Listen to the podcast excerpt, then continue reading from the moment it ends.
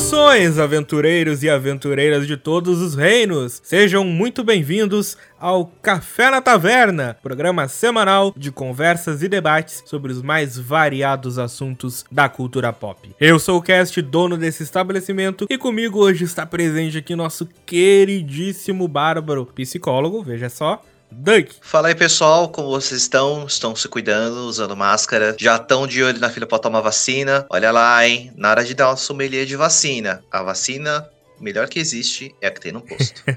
Bora lá, hashtag vamos virar jacaré. E essa semana a gente tá reunido aqui num X1 para falar um pouco sobre o mercado de games. Temos muitas novidades, muitas coisas, lançamentos, promessas, um mercado imenso, bilionário que está se modificando. E a gente aqui vai discutir um pouco sobre o que, que vai vir Será que são coisas boas ou não? O que que o futuro nos reserva?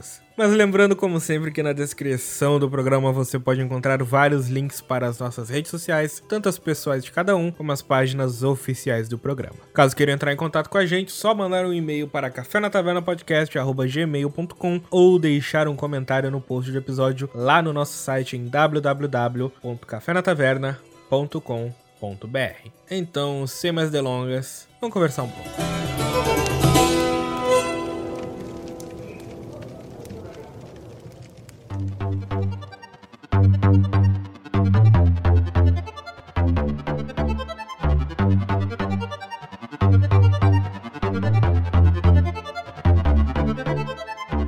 Acho que eu quero começar comentando então uma notícia que foi um anúncio de um videogame que eu acho que deve ter brilhado o olhinho aí do Caro Duck. Porque ele se parece muito com um certo videogame aí que o senhor já tem. Que eu estou falando da novidade da Valve. Não, não é Half-Life 3. Droga. É o Steam Deck. Cara, Steam Deck, para quem tá um pouco mais antenado, sabe do que é, né, o equipamento, mas quem não tá de olho, é um console da Valve, tem a ideia, segundo a própria Valve, de rodar todos os jogos da Steam na palma da tua mão né, como um console portátil, muito parecido, né, com o console da Nintendo, né, o Nintendo Switch. Só que o diferencial principal é rodar jogos de PC diretamente nele. É. Daí a gente tem aquela coisa, né? Será que a filosofia da Valve é abrir o rodô? Ou tem alguma sobra de performance parecida com o que o PC faz, que eles querem tentar emular no console de mão? Cara, é, é meio complicado a gente pensar assim. Para Na ideia deles, vai rodar tudo, saca? Mas olhando em termos técnicos, uh, a gente tem que esperar um pouquinho para dizer se realmente é isso aí que vai acontecer. Porque teoricamente, qualquer PC, pelo menos com DirectX 11 ali, vai abrir qualquer jogo. Agora a questão se ele vai rodar no desempenho desejável, né, jogável é outra história. Exato. Tem que ser uma magia da engenharia, né? Porque em tese, se a gente pegasse as medidas do Steam Deck e tentasse montar uma máquina numa mini placa-mãe com processador, uma placa gráfica boa e tal, tu consegue montar algo que rode qualquer coisa. Só que aí existe um fator chamado bateria. Existe um fator aí chamado aquecimento. O bichinho vai pegar fogo na tua mão, ele tem que ficar ligado na tomada para funcionar? Não, não é para acontecer. Em tese é para ser um portátil de verdade. Então vai ter desempenho porque é muito difícil imaginar que vai ter tudo isso. Grandes desempenhos e performance com uma bateria que dure muito, com uma tela maravilhosa e um aparelho que não pegue fogo de repente. é uma preocupação muito grande essa de pegar fogo, mas pensando no, na questão de portátil, é, pelo que eu tava pesquisando, eles vão seguir muita linha de processador de próximo de notebook, né? Que ele não vai aquecer tanto assim. Então não vai ter aquele, meu Deus, que desempenho maravilhoso. E também a questão da bateria, né? Pelas expectativas, durariam de duas a seis horas de jogo. Então, se você for inventar jogar um Resident Evil 8, que é pesado, cara, duas horas eu ainda acho que é muito, né, de, de tempo. Então vai ser aquele lance de abrir um Paciência Spider e ficar o dia inteiro jogando. Mais ou menos isso. Então, sei lá, abre um Undertale, aí você pode jogar umas seis horas direto. Ah, Undertale chega numas fases ali que, meu amigo, seis horas no portátil com isso eu não sei se tá certo não. Então, né, a gente vai ter que ver para que foi igual quando o Nintendo Switch lançou, né? O pessoal foi lá, comprou seu Zelda Breath of the Wild, começou a jogar lá, pum, duas horas de jogo. Pensou, pô, acho que uma bateria tá zoada, né? Mas não, é isso mesmo, tá certo. Então é uma aposta da Valve, espero que dê certo, porque apesar de ser um nicho muito pequeno, cara, imagina jogar qualquer jogo do PC que tu quiser cagando, tá ligado? Que eu não consigo. Portátil para mim tem que estar relacionado ao sanitário. É obrigatório. cara, eu não tenho nem o que discordar, porque o, o, o Switch me dá essa liberdade, né? Aproveitando esse momento escatológico, né? De tá ali jogando, tá na maior fervo ali, na maior emoção, e dá aquela chamado da natureza, o que, que você faz? Bota os controlezinhos no console, tira da base e continua os dois serviços, né? Antes de ir pro próximo assunto, eu quero comentar sobre o mercado de videogames. Eu preciso falar de um, um aspecto muito importante da estratégia da Valve que pode impactar talvez o futuro, que é o fato de que apesar de ser um console da Steam, ela vai dar liberdade para que o, o usuário instale outros sistemas operacionais e talvez o mais importante do que isso, ela vai permitir que dentro do Steam OS, dentro do sistema nativo do console, possa instalar outras lojas de games, como Uplay, Orange, Epic, Rockstar, Battle.net, Galaxy, Xbox, Game Pass, por que não? Sim, além dessas lojas de aplicativos, né, também tem os famigerados emuladores. Ah, né? sim. A comunidade, né, que eu acompanho, né, que é tanto do Nintendo Switch quanto do, do Xbox, né, estão comentando bastante sobre isso aí. E o pessoal tá falando muito, né, que a Nintendo lançou o Nintendo Switch OLED recentemente e o pessoal na baita expectativa do Nintendo Switch Pro. Aí que, que o pessoal tá zoando, né? Já que vocês não me dão um Nintendo Switch Pro, a Steam faz um. Aí que o pessoal tá falando, né? Vou emular Nintendo Switch no meu Steam Deck. Então eu vou ter o um Nintendo Switch Pro do jeito que eu quero. Agora, se vai rodar emulador de Nintendo Switch, Cara, eu não sei. Cara, se vai rodar o Windows, vai rodar. Então, a questão é se vai ter desempenho para rodar, né? Cara, vai ser melhor do que no Switch. Olha, eu prefiro esperar para ver qual é que vai ser dessa pegada. É, vamos ver qual, qual, é que é dessa aí, mas uma coisa importante, pessoal, não pirateiem, tá? Não. Só com ROMs de jogos que claro. vocês, por favor, tá? Não vamos fugir dessa regra, muito importante. Esses dias aí eu tava usando o emulador de um Play 2 para jogar um Shaolin Monks, para relembrar os velhos tempos. E, mano, tudo dentro das leis. Tipo, eu não conseguia abrir o emulador sem que ele pedisse a BIOS do meu Play 2. E ele ensinou lá como tu conecta o pendrive no Play 2, tu consegue extrair a BIOS. Então, tipo, é o meu hardware, eu só tô emulando em outro meu hardware, é tudo oficial. Eu não busquei na internet uma BIOS aleatória. Eu peguei do meu Play 2, que eu tenho aqui, com certeza.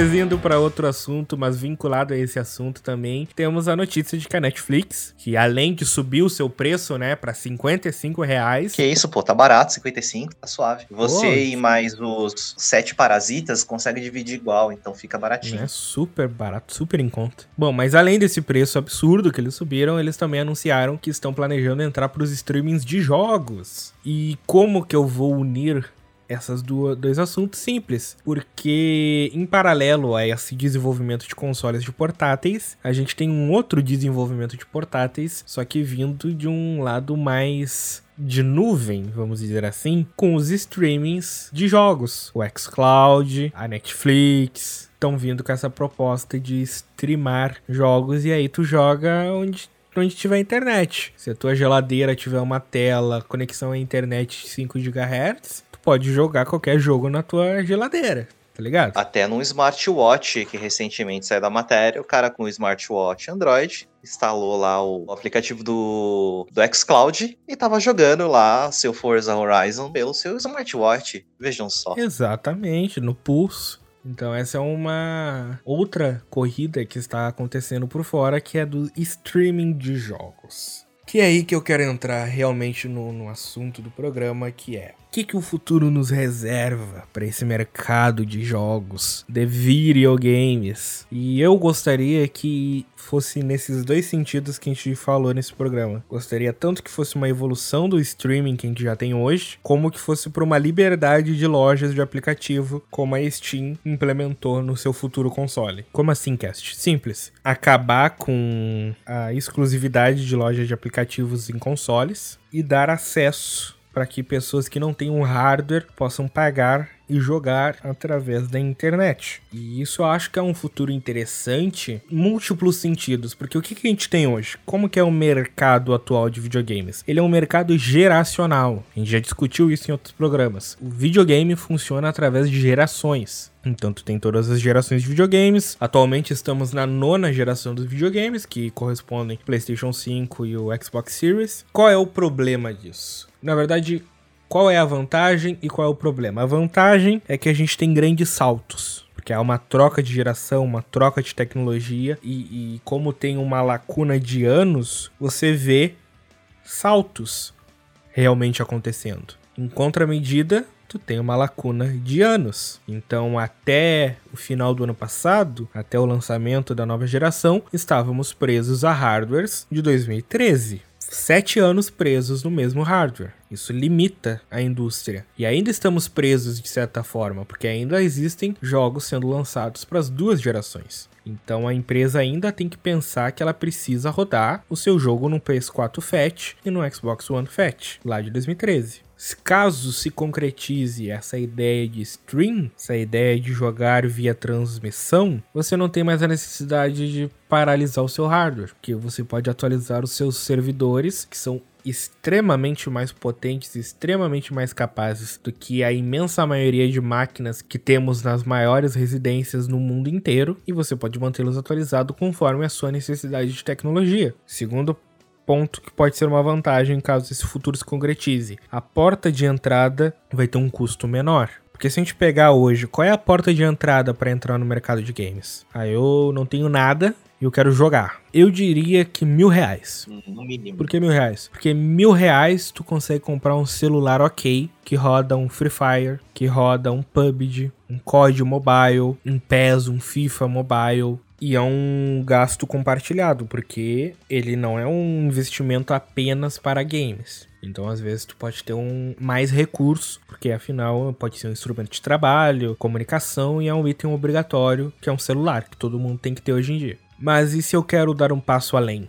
Você vai ter que desembolsar entre 2,5 e 5 mil reais, que é para tentar adquirir algum console da nova geração. Ah, mas eu não quero console da nova geração. Beleza. Entre mil reais e 3 mil reais, que é os preços que tu encontra no PlayStation 4, no Xbox One usado hoje em dia. Então é uma porta de entrada grande. Não, mas eu quero ser hardcore, eu quero a melhor máquina para jogos e competitivo ou gráficos. Beleza, 10 mil reais. E não vai ser a melhor máquina.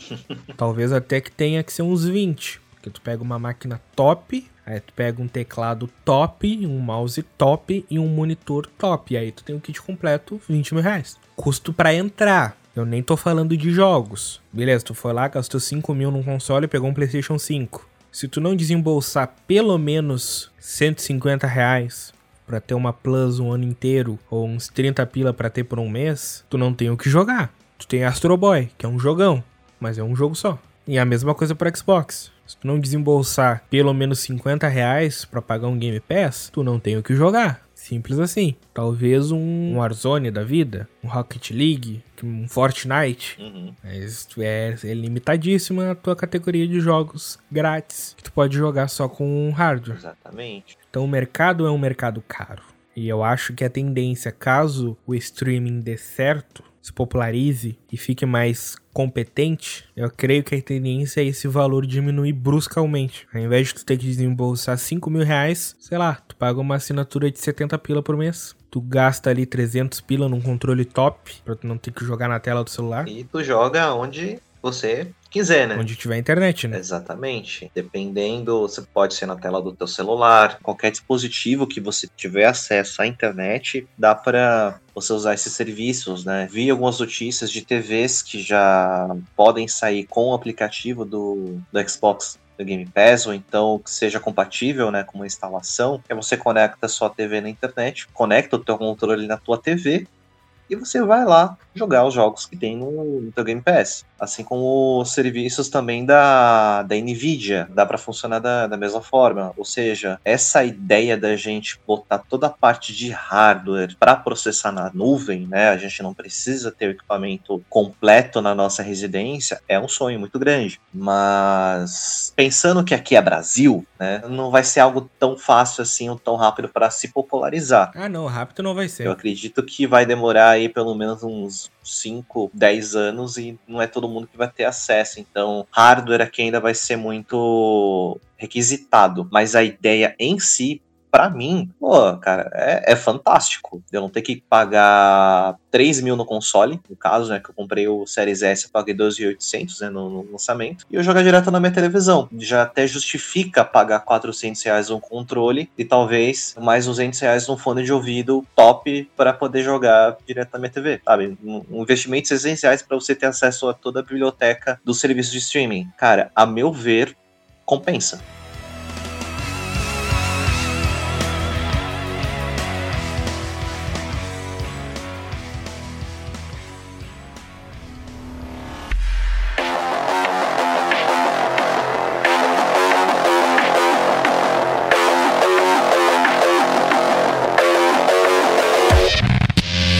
Pro outro lado da moeda, saindo um pouco de consoles e hardware, indo pro software, no caso, jogos, a gente tem a notícia da nossa querida Ubisoft, que vai se aventurar de novo nos Battle Royale. O Hyperscape não foi um fracasso suficiente para Ubisoft. Com o novo Tom Clancy's X Defiant. Não sei se pronunciei certo, provavelmente não. E também temos a Konami que matou o PES, agora é e futebol e vai ser uma jogada meio nublada ainda, que é um free to play meio como que vai funcionar, como assim, o que que eu vou ter que pagar, o que que vai ser de graça. E aí que chegamos à pergunta: morreram os grandes jogos? Será que teremos ainda os grandes jogos? Ou vamos ter apenas tentativas de empresas de lançar o próximo caça-níquel que vai ganhar em cima dos jogadores? Como FIFA faz, como Warzone faz, como Fortnite faz há anos. Como a Konami faz com as franquias dela no, no Japão, né?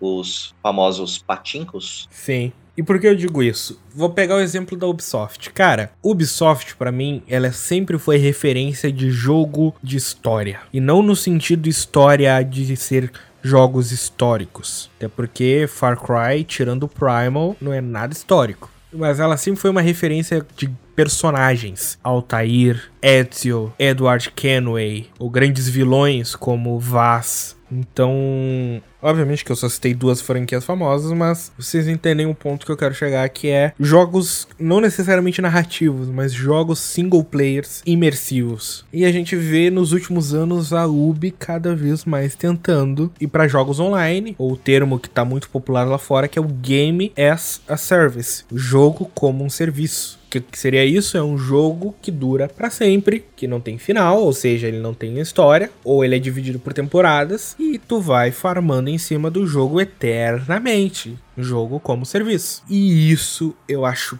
perigoso para a indústria de games, sabe? Cara, particularmente falando é, nesse quesito aí do rumo que as coisas estão indo, né, na parte do, dos games, principalmente essa esse mini caça-níquel, né, que, os caras fazem, eu tenho muito medo de muitas franquias se perderem com esse tipo de coisa né, com esse tipo de mercado, né, em que você deixa um jogo gratuito, que de gratuito só se você quiser passar raiva, né, que para ganhar mesmo muitas coisas você tem que investir dinheiro, ou se você consegue coisas dentro do jogo, você tem que sofrer muito, você tem que jogar muito para ter alguma coisa legal, mas aquele carinha ali que passou o cartão de crédito do primeiro dia, ele já tem saca? Isso para mim, é, eu vejo que é uma perda muito grande, né, pra parte dos jogos. Porque tira aquela sensação de completude. Você jogar o negócio, você conquistar as coisas, você consegue absorver todo, 100% do conteúdo do jogo, sabe? Quando você compra o jogo um valor cheio. Mas não, agora um jogo gratuito, beleza, você pode entrar para jogar.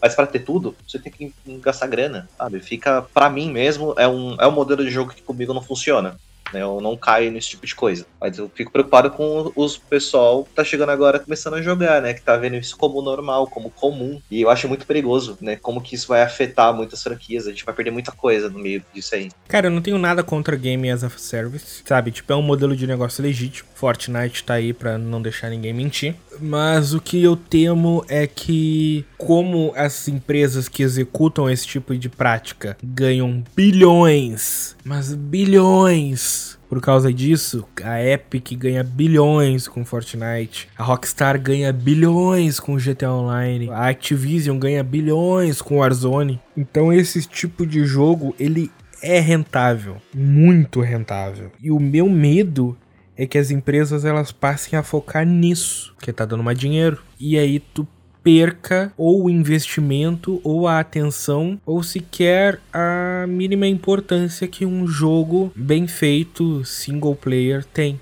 E aí eu quero puxar pra mesa o cachorro morto que todo mundo gosta de bater, e eu tô incluso, que é o Cyberpunk. Porque o Cyberpunk é um, um exemplo disso, que é um jogo single, só que ele foi apressado por fatores comerciais e os investidores queriam, tinha que fechar o caixa no final do ano, tinha que bater os números e lançaram do jeito que tava, literalmente assim. Atrasaram uma semana para não poder entrar no Game Awards e lançaram do jeito que dava. E será que é esse o futuro? Termos jogos gigantes quebrados? O próprio Assassin's Creed Valhalla, que é muito elogiado, foi lançado com uma série de problemas. E há anos a Ubisoft tem lançado grandes jogos com uma série de problemas. Ou ela promete recursos e não entrega no lançamento, como foi no Watch Dogs Legion, que eles prometeram multiplayer e não foi lançado com multiplayer. E aí, esse é o futuro? Jogos quebrados, incompletos. E aonde estará a salvação? E aí eu puxo pra mesa uma fala de um dos diretores da Sony, que eu não, não me lembro o nome, nem tenho a fala específica, mas ele basicamente fala que entre lançar um jogo cagado e adiar, ele prefere adiar. E aí ele literalmente confirma que a filosofia da Sony é lançar grandes jogos. Será que é só Sony que vai continuar lançando grandes jogos? Ou jogos ok? Será que é ela que nos resta? Cara, eu espero que não. Quero sonhar que não. Ficar dependendo de uma empresa para ter jogo de qualidade é ruim. Então, é, que é difícil prever futuro. Ninguém aqui é mãe de Ná. Só que também é, é, difícil prever o mercado de games porque, beleza, por um lado a gente tem tudo isso acontecendo, mas por outro lado a gente tem a própria Sony, que continua firme na sua tendência de lançar grandes lançamentos. A gente tem o Xbox, que comprou um milhão de estúdios e meio, comprou a Bethesda num lance absurdo e tá com um armamento até o pescoço para fazer grandes lançamentos também. Então eu realmente espero que esse tipo de jogo não, não se perca. A gente tem a própria Rockstar, que apesar de estar tá mamando GTA faz anos, eventualmente eles vão ter que lançar um GTA 6 e eu duvido que o crivo de qualidade deles deixe lançar um jogo quebrado. Não é do feitio da Rockstar fazer isso. E ao contrário da CD Projekt Red, que a gente criou um hype absurdo por causa de um jogo, a Rockstar tem vários jogos que a gente pode citar de exemplo. Então é mais confiável de se confiar usando esse pleonasmo aqui. É, é, difícil muito um pouquinho falar desse, desse tema em si. Cara, a CD Projekt Red. Assim, eu não esperava muita coisa do Cyberpunk e eu acabei amando o jogo, mas eu entendo os que esperavam muito e receberam o que receberam. A meu ver, foi muita questão de ganância dos investidores, saca? Acho que muito da das políticas das empresas hoje é muito pautada na grana. É só dinheiro. Ah, os players querem coisas diferentes. Querem o X. X dá dinheiro? Não. Ah, colocar roupinha para vender. Dá dinheiro? Dá.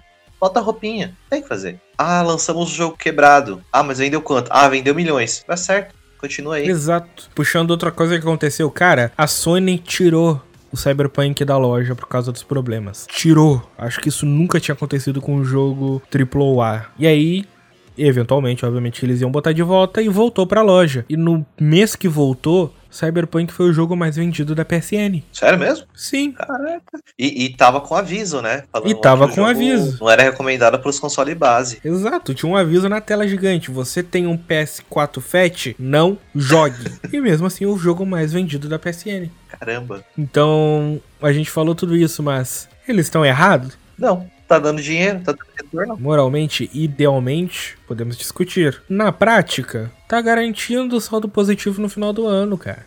Então, se por um lado eu vejo com bons olhos o futuro dos hardwares, futuro do streaming de jogos, da portabilidade, da não dependência de um hardware, da entrada mais humilde, porque aí tá aí um fator que as pessoas não entendem, cara. Diminuir a entrada, diminuir o passaporte para entrar nesse mundo é maravilhoso, porque tu dá oportunidade para muita mais gente aproveitar tá ligado? Imagina quantas pessoas que podem estar nos ouvindo ou não, espalhadas no Brasil inteiro, que adorariam ter experiências absurdas com videogame, mas não tem 5 mil pra desembolsar. Eu olho com bons olhos essa parte do futuro, porém, na contramoeda, eu tenho medo do que, que os desenvolvedores, não os desenvolvedores, o que, que as produtoras podem fazer e usar de estratégia no futuro dos games.